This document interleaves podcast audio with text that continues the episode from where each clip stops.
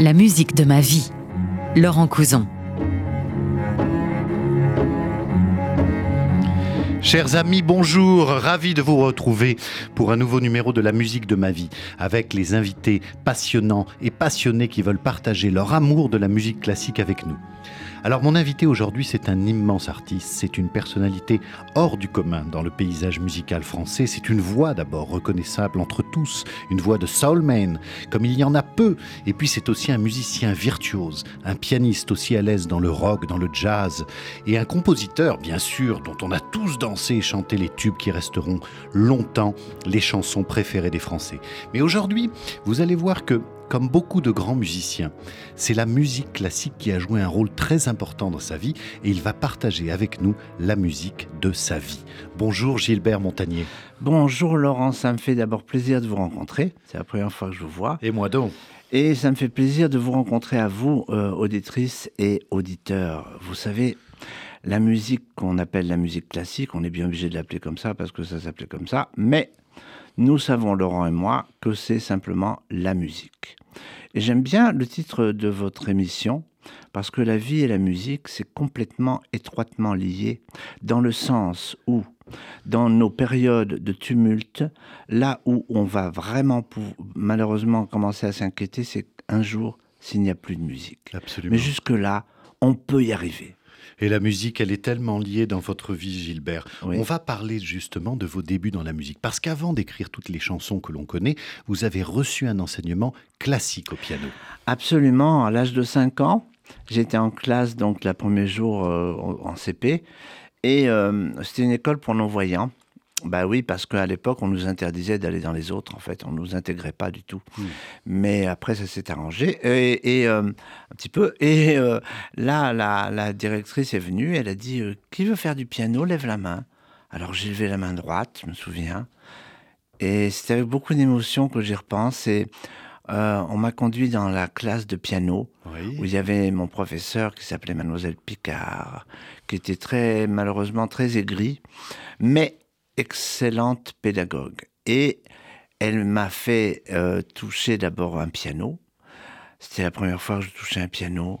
Et là, j'ai été subjugué par la sensualité du clavier. Bien sûr. Les blanches et les noires. Euh, et puis, elle m'a joué la gamme. Mais surtout, après, elle m'a joué la gamme avec, et vous, Laurent, vous allez comprendre, sur chaque note, les belles harmonies qui pourraient aller avec chaque note. Comment combiner les notes entre ah, elles? Et là, je me suis dit, waouh, ça vous a c'est ça que je veux faire, bien sûr. Pourquoi vous aviez eu envie de faire du piano à 5 ans? Qu'est-ce que vous vous en souvenez? Pourquoi d'un seul coup ça vous a attiré? Ah mais totalement, parce que d'abord du côté de maman, euh, il y avait mes, mes, mes, oncles qui étaient musiciens amateurs, certes, mais musiciens.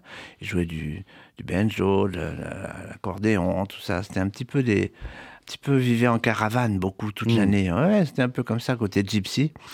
Et euh, pour moi, ça a été naturel. Je ne me suis pas posé de questions. J'ai non plus pas demandé l'avis à mes parents. Euh, de toute façon, ils étaient d'accord. Ils étaient d'accord. Ah bah oui, enfin, surtout maman était persuadée que je serais un artiste. Enfin, moi, ça, j'aimais pas quand elle disait ça, la pauvre, mais elle a bien fait. Oui, parce qu'ensuite, euh, euh, après ces études, bah, vous avez effectué un premier séjour aux États-Unis. Et là, vous avez découvert le jazz, la soul dans les clubs, mais tout en continuant vos études classiques, hein, en même ah, temps. Ah bah oui. Alors, je dois vous expliquer à vous qui ne, ne savez pas, Laurent, il le sait sûrement, c'est que nous, la musique classique, évidemment, en tout cas la musique euh, sur partition, euh, ce n'est pas exactement la même chose, mais euh, on, va, on, va, on va au même endroit dans le sens où, évidemment, on ne peut pas regarder une partition et jouer en même temps. Alors, nous, on est obligé en braille d'apprendre une mesure de main droite, après une mesure de main gauche, et de mettre tout ça ensemble et en avant. Donc, c'est un travail En braille, il n'y a pas les deux portées en même temps? Non. Non. C'est-à-dire qu'il y a un alinéa pour la main droite, et puis plus bas sur la page, il y a un alinéa pour la main gauche. Donc on sait où, on est. D'accord. Mais évidemment, on ne peut pas le regarder en même temps, puisqu'on a besoin des mains pour. Bah, bien sûr, bien sûr. pour jouer, pour Il faut l'apprendre par cœur. Oui, mais tout petit déjà, euh, j'aimais beaucoup euh, jouer avec les oiseaux. C'est-à-dire que je jouais dans les hautes du piano et ça faisait réagir les oiseaux. Et ça, j'aimais beaucoup ça. Ah, bien sûr. C'est les vrais chanteurs, les oiseaux. Nous, on n'a rien inventé. Vous avez très, très vite voulu composer vos chansons parce que vous avez cet amour aussi du, à la fois du texte et puis de la, de la voix. Ouais. Est-ce que vous avez pensé à un moment donné continuer ce piano, devenir un concertiste classique? Eh bien, vous voyez, en, en- en anticipant le fait qu'on allait se rencontrer, que j'allais faire l'émission, je me suis dit quand même, si j'avais mieux travaillé, j'aurais pu être un excellent euh, concertiste classique, c'est vrai. Mais mon problème, c'est que j'étais trop attiré par mon côté autodidacte, c'est-à-dire que j'étais apte depuis l'âge de 7-8 ans vraiment à écouter une chanson à la radio et à la rejouer immédiatement avec les bonnes harmonies, pas n'importe quoi, quoi. Je veux dire, vraiment, elle a bien, bien joué. Donc pour Une oreille absolue, ça s'appelle. bah oui, sûrement. Oui. Et donc, euh, mais c'est vrai que je, je regrette des fois, mais bon, mais vous savez quoi? C'est pas trop tard. Des fois, j'ai envie de, de me prendre un professeur et de, de recommencer à travailler la musique dite classique. Oui, et puis on se serait privé de votre belle voix et ça aurait été dommage hein, d'un sens. Alors vous savez, ici dans cette émission, bah, je demande toujours aux, aux- aux invités de choisir un compositeur, de choisir Oui. des œuvres, et vous, vous m'avez dit Debussy. Ah, tout de Pourquoi suite. Ah, parce que c'est Debussy et Ravel, moi, c'est des, des gens qui me parlent. Voilà. C'est une musique qui me parle dans le sens où, alors vous qui nous écoutez, il faut que vous sachiez quelque chose que vous ne savez peut-être pas, c'est que ce sont les musiciens dits classiques qui ont tout inventé. On n'a rien inventé du tout. Les, les harmonies les plus folles, euh, qu'on joue, par exemple, Jimi Hendrix jouait ce genre Elles d'harmonie. existaient déjà Mais du temps de Bach. Complètement, complètement. Mais, mais, mais, Laurent, justement, ce que j'aime avec ces compositeurs de Debussy et Ravel, c'est que ils sont. Enfin, moi, Bach, c'est bien, mais eux, c'est plus fou. Oui, bien sûr. Déjà, bon, c'est de la musique, ce qu'on appelle du début, du début du siècle, du ça. début du XXe siècle. Oui. Euh, Debussy est né en 1862, mort en 1918. il est né à Saint-Germain-en-Laye. Il est né à Saint-Germain-en-Laye. Il faut, il faut le rappeler. Et ses parents avaient un magasin de porcelaine. Absolument, absolument. Et Oui. alors, lui, il a, à 10 ans, il est entré au Conservatoire de Paris. Et puis, il a appris le piano avec quelqu'un que je ne connaissais pas, M. Marmontel. Oui. Et puis, il a appris aussi, et ça, c'est quand même à, à souligner, euh, la- le solfège avec euh, un professeur qui s'appelait Lavignac. Et puis, l'harmonie avec un professeur qui s'appelait Durand. Voilà. Mais, il faut pas oublier qu'il a appris la composition, ce que je n'ai jamais fait, avec M. Guiraud. Qui était un des élèves de Bizet. Ah ben vous voyez, vous m'apprenez, j'ai bien fait de venir. vous. Alors il obtient le Grand Prix de Rome quand même en 1884 avec la cantate L'enfant prodigue. Imaginez. Oui. Mais ce que vous savez, ce, que, ce qui me fait plaisir en, en- en étant à vos côtés, c'est que je me replonge dans mon enfance. C'est-à-dire que euh, nous avions un très bon département de musique euh, classique, on va dire, à l'école des non-voyants, euh, à l'INJA, l'Institut national des jeunes aveugles.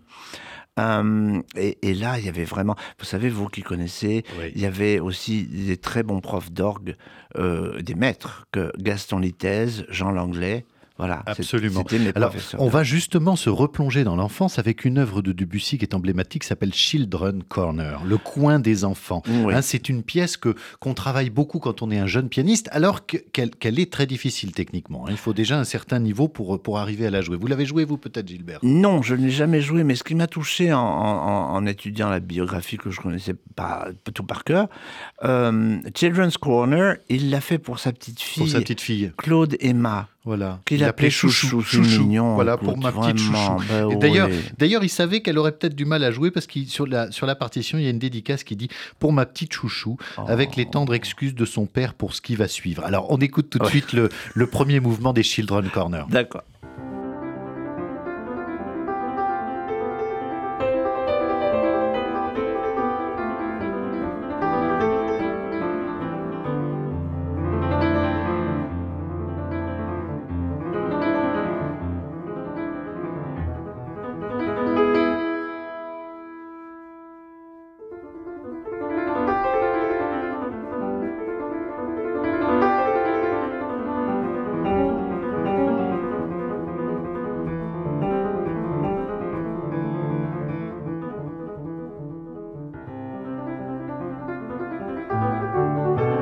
Vous voyez ces envolées, comme comme c'est merveilleux, on dirait le, le, le vent de l'espoir qui se lève.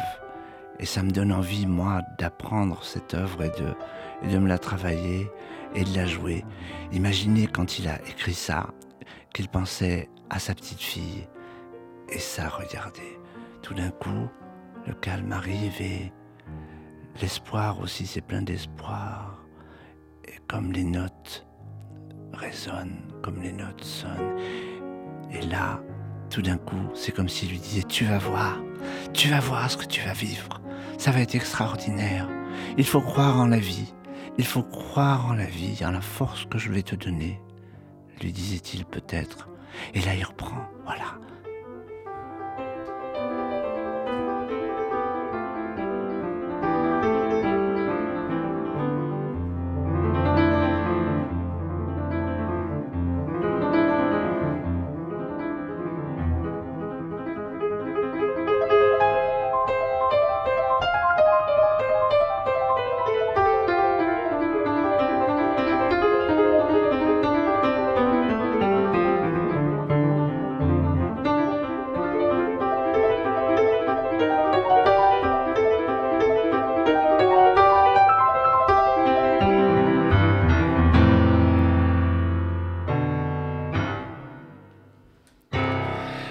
Gradus at Parnassum, c'est la première pièce des Children's Corner. Votre choix, Gilbert Montagnier. Et pendant qu'on écoutait cette musique, vous commentiez ce que vous imaginiez dans votre tête à l'écoute de cette pièce pour piano. Oui, ça m'a, m'a, ça m'a rappelé euh, l'école justement. Parce qu'on avait dans nos cours de, de, de, On avait plusieurs cours musicaux tous les jours. On entrait à 8 h du matin, on en sortait à 7 h du soir. Et euh, on avait donc bien sûr le temps d'études personnelles, le temps d'études avec nos professeurs, et euh, en solfège, on avait euh, la dictée musicale. Dictée musicale, c'est-à-dire que on nous mettait une œuvre enregistrée et il fallait relever les notes. Tout de suite, voilà. en même temps qu'on l'entendait, et les impressions, les images que l'on voyait à travers ce qui se passait. Par exemple... Oui, vous, c'était une double dictée, en fait, musicale et puis imaginative. Oui, c'est ça.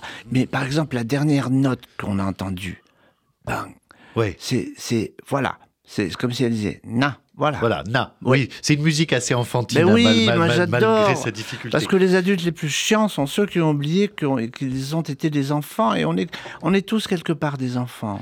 Alors on va continuer à écouter Claude Debussy, votre, Oui. votre choix, Gilbert Montagnier, avec une œuvre voilà, qui est euh, peut-être la plus caractéristique de son langage, parce que Debussy est ce qu'on appelle un musicien impressionniste, parce Ouais. qu'il ne va plus construire les œuvres musicales sur les formes classiques qu'on Voilà. connaissait jusqu'à présent, Mhm.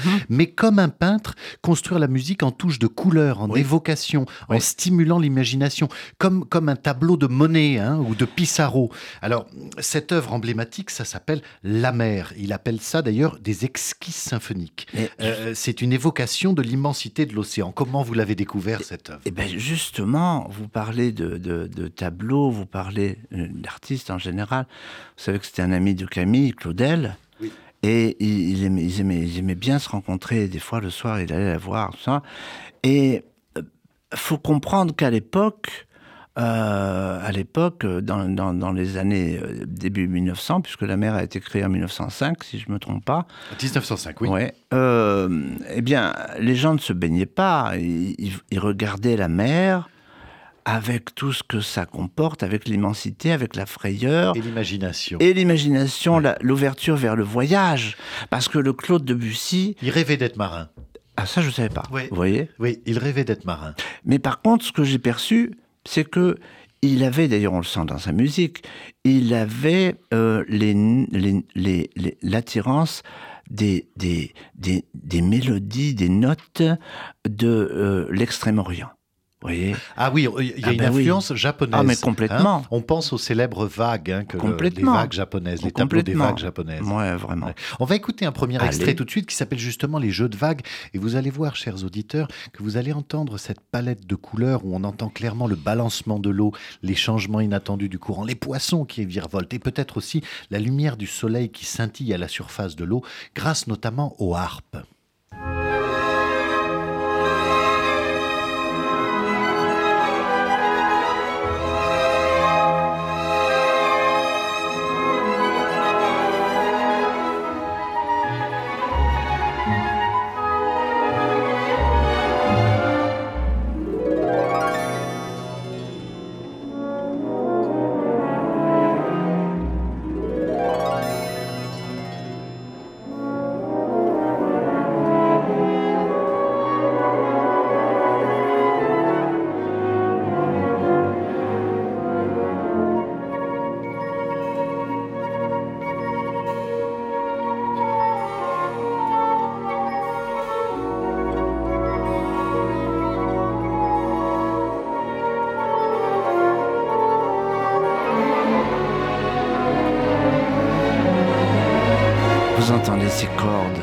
Qui amène le soleil. Voilà. Et ça, c'est, merveilleux. Alors là, c'est comme s'il voyait quelque chose au loin.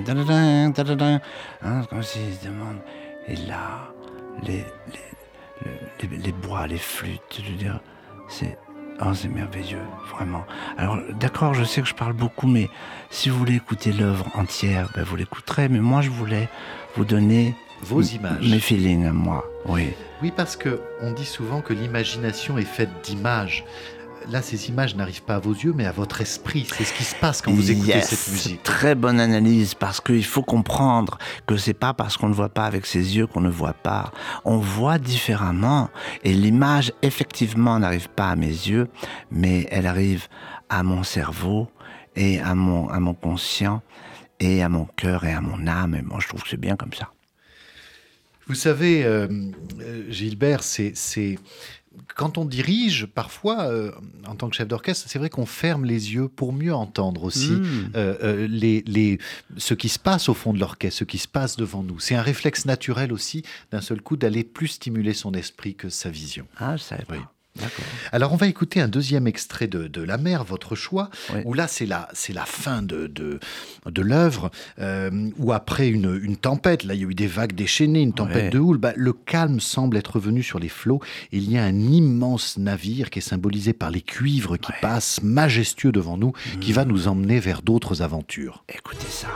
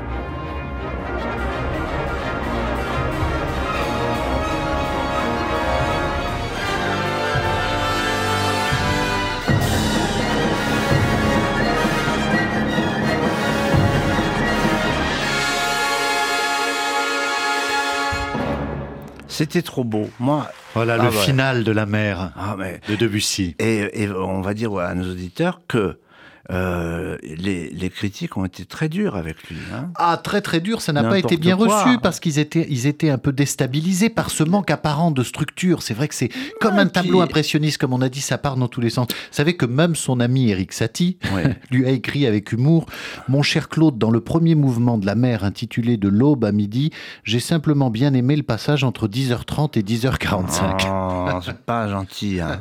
parce que sincèrement, euh, vous comprenez, ils étaient désarçonnés par aussi euh, les harmonies, les harmonies qui étaient complètement quand même différentes et beaucoup plus audacieux que ce qu'on entendait euh, quand même auparavant. Moi, je trouve que que c'est extraordinaire et c'est pour ça que j'aime Debussy et c'est pour ça que j'aime Ravel et effectivement aussi parce que ça me parle. Voilà. ça me parle. Nous sommes toujours avec Gilbert Montagnier qui nous parle de son amour pour Debussy. Troisième de vos choix, Gilbert, une autre œuvre emblématique de Debussy, c'est le prélude à l'après-midi d'un faune. Je ne suis pas étonné de ce choix parce que là aussi il y a les mots. Il y a les Ah mots ouais. du poème de Mallarmé dont s'inspire Debussy pour écrire ce ballet qui raconte les rêves et les désirs d'un faune au cours d'une brûlante après-midi qui, fatigué de poursuivre les nymphes, les naïades, s'abandonne à un sommeil voluptueux qu'anime le rêve d'un désir réalisé, la possession de la nature complète tout entière. Mais alors, ça me touche beaucoup ce que vous venez de dire parce que moi, j'ai pas, je ne savais pas tout ça, je ne vous cache pas, mais c'est exactement ce que j'ai ressenti en écoutant cette œuvre. Oui, c'est une musique brûlante, érotique presque, Oui, oui, sensuelle. oui, oui, oui, il y a- il y a- là, là aussi, on a plusieurs couleurs. Et c'est vrai que c'est une, vous savez que c'est une œuvre qui a aussi été une révolution parce que la chorégraphie sensuelle de Nijinsky a fait également beaucoup parler. À l'époque, c'était les Bah, grands ballets russes. C'est- une musique qui, qui parle au corps et au Ouais. cœur. Mhm. Alors, je vais vous lire un extrait, avant qu'on écoute un extrait Ben, du, ça me ferait du- plaisir. du, du prélude, de ce poème de Mallarmé dont ça s'inspire. Il dit ceci Tant pis, vers le bonheur d'autres m'entraîneront, par leurs tresses nouées aux cornes de mon front. Tu sais, ma passion que pourpre est déjà mûre, chaque grenade éclate et d'abeilles murmure. Et notre sang, épris de qui va le saisir, coule pour tous les saints éternels du désir.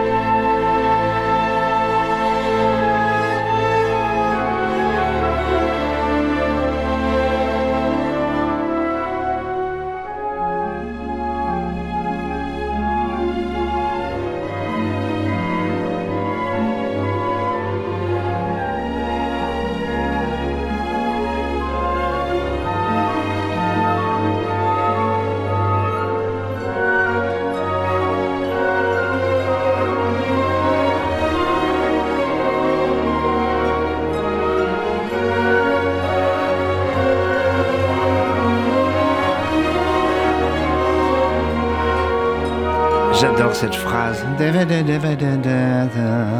qui- qu'il répète plusieurs fois. C'est, tellement beau. Regardez ces cordes comme elles sont belles. Les cordes, vous savez bien que ce sont les violons, les cellos, tout- toute la gamme des cordes. Et là, c'est une note d'espoir encore. Il, il pense que vraiment, regardez ce violon solo comme il arrive, ce premier violon. C'est beau, c'est très beau, sincèrement. C'est la magie de savoir écrire comme ça. Vous comprenez qu'à l'époque, ils ne pouvaient pas enregistrer leurs œuvres. C'est-à-dire qu'il fallait déjà qu'ils essayent de, de- de- d'imaginer. Imaginez-vous que orchestrateur comme, comme Debussy, il, il écrivait tout ça au piano. C'est la folie quand tu penses ça. Parce que il- aujourd'hui, c'est quand même beaucoup plus facile. On imagine. On Ah, peut- il n'avait pas les maquettes, hein, Euh, c'était le crayon et la gomme. mais oui, mais, que- mais, mais, mais, mais, mais quelle, quelle, quelle, quelle beauté, quelle ouverture des cellules cérébrales. On vient d'écouter un extrait du prélude à l'après-midi d'un faune de Claude Debussy, votre choix Gilbert Montagnier, et c'est absolument bouleversant de vous entendre pendant qu'on écoute ces musiques, écouter ce que vous ressentez, Hmm. ce que vous imaginez sur ces musiques. Merci.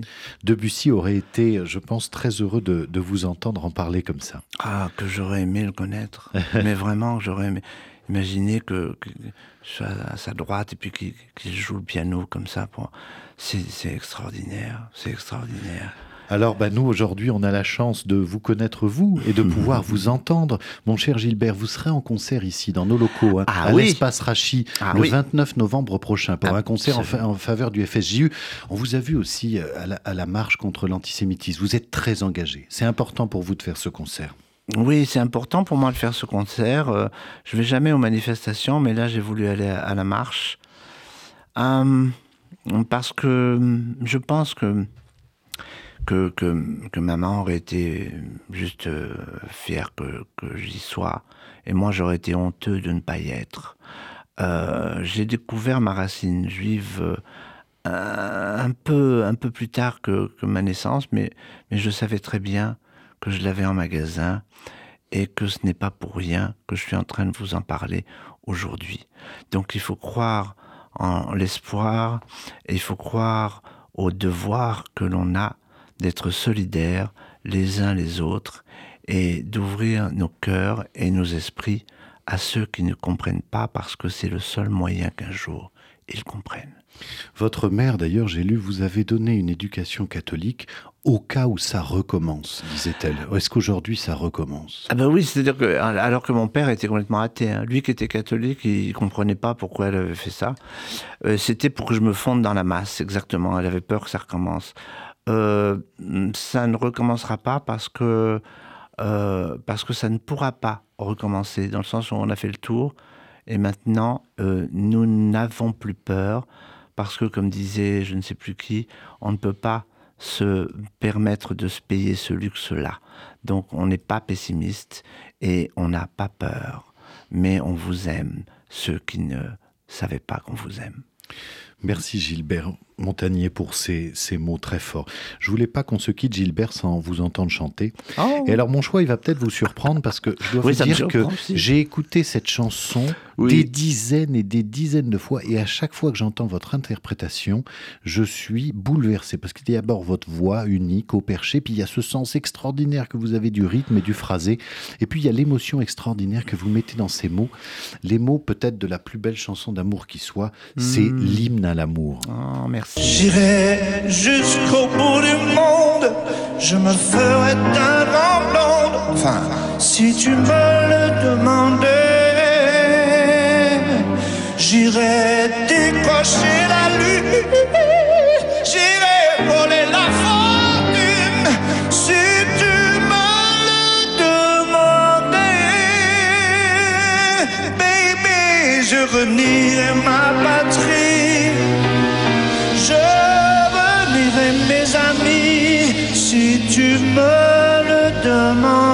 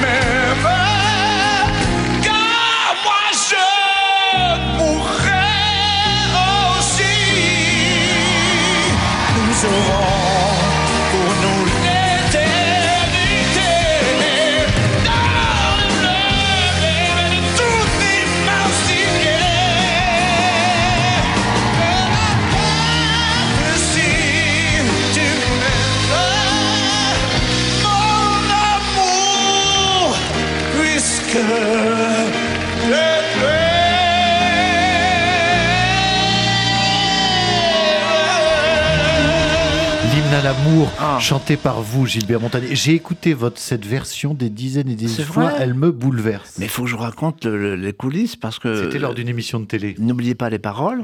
Et alors, euh, il m'avait dit, euh, l'équipe de prod, bah oui, on veut que tu viennes, mais alors comment on va faire? Parce que c'est sur l'écran, il faut lire les textes et tout ça. Alors je leur ai dit, mais moi je veux pas d'avantage précis, je veux que vous euh, m'imprimiez tous les textes en braille et vous me les donnerez au moment voulu où ça apparaît sur l'écran. Et alors c'est au perché parce que Laurent, t'as bien compris que euh, il, joue le, le- le titre dans la, dans la tonalité originale. Eh oui, c'est ça. Et tu peux pas leur dire bon attends on va baisser un petit peu parce que c'est un peu on peut pas donc euh, il faut se débrouiller avec ce qu'on a Ah bah, voilà Ça vous va tellement bien. Quelle voix extraordinaire, Gilbert. mais c'est une belle aventure Je suis vraiment ravi de vous avoir reçu Ah, dans, pareillement. dans, dans l'émission.